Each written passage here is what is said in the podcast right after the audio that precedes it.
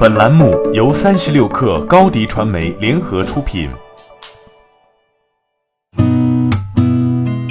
八点一刻，听互联网圈的新鲜事儿。今天是二零一八年九月二十七号，星期四。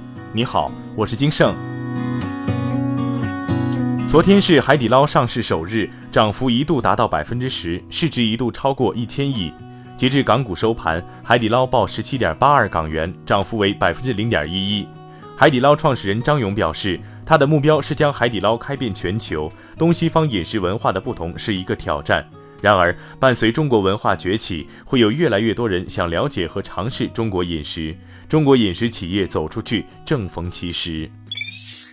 腾讯与银联举行两地双向跨境支付启动仪式。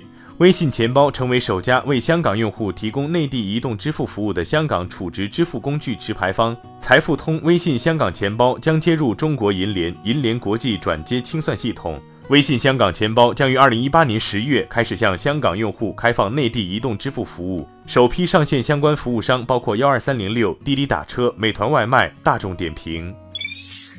百度区块链实验室首次发布白皮书《百度区块链白皮书 V 一点零》。根据白皮书，百度将超级链技术与 AI、大数据等优势相结合，相继推出图腾、百科上链、百度慧学等六大应用。百度首席架构师兼区块链实验室主任谭代对此表示，未来会进一步推动超级链的开源和开放，将超级链作为一个基础设施提供给全部开发者。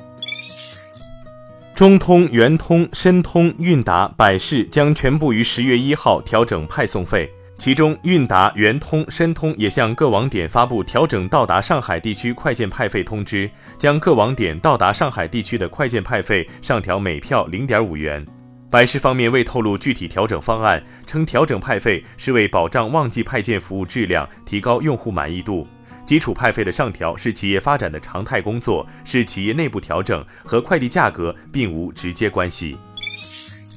不过，顺丰并没有选择跟进，而是做起了新的生意。顺丰近日在北京地区上线了一项名为“顺丰打车”的业务。顺丰打车并非载客业务，而是货运网约车服务，主打大件快递同城货运和同城配送。顺丰打车在北京市的起步价为一百一十元，含五公里，五公里外每公里收费五元，人工搬运服务为每人每小时一百元，用户可按需选择。此外，无楼层费和拆装费。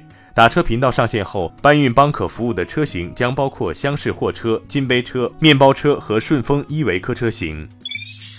海淀法院网公告称，因认为小米公司不守与雷总聚餐的承诺，米粉杨先生以合同纠纷为由，将小米科技有限责任公司诉至法院，要求小米公司继续履行承诺，赔偿公证费及律师费共计两万四千元。日前，海淀法院受理了此案。原告杨先生认为，小米公司在小米小店所公示内容系单方允诺，产生法律约束力，小米公司应当严格履行。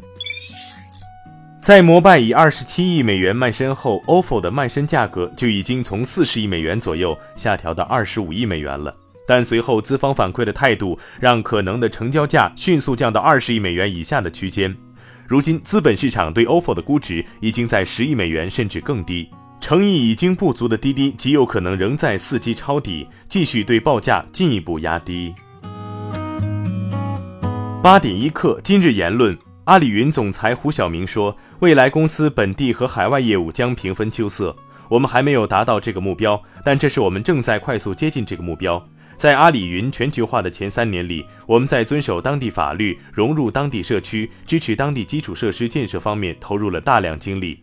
我相信我们基本上已经解决了用户之间的信任问题，他补充道：“我为我们全球化的表现打八十分。”在联想创新科技大会二零一八上，联想集团董事长杨元庆表示，联想过去是一家 PC 公司，但一直以来也有 To B 业务，有很多 To B 客户群和销售渠道。由于 PC 业务非常成功，包括市场营销活动更多是以 PC 为主，针对消费者的。所以，大家对联想的 To B 业务可能没有太多感受。杨元庆表示，未来联想将更重视 To B 业务，可以说 To B 业务更适合联想。好，今天咱们就先聊到这儿，更多精彩内容就在三十六个 App 音频频道。责编：彦东，我是金盛，八点一刻，咱们明天见。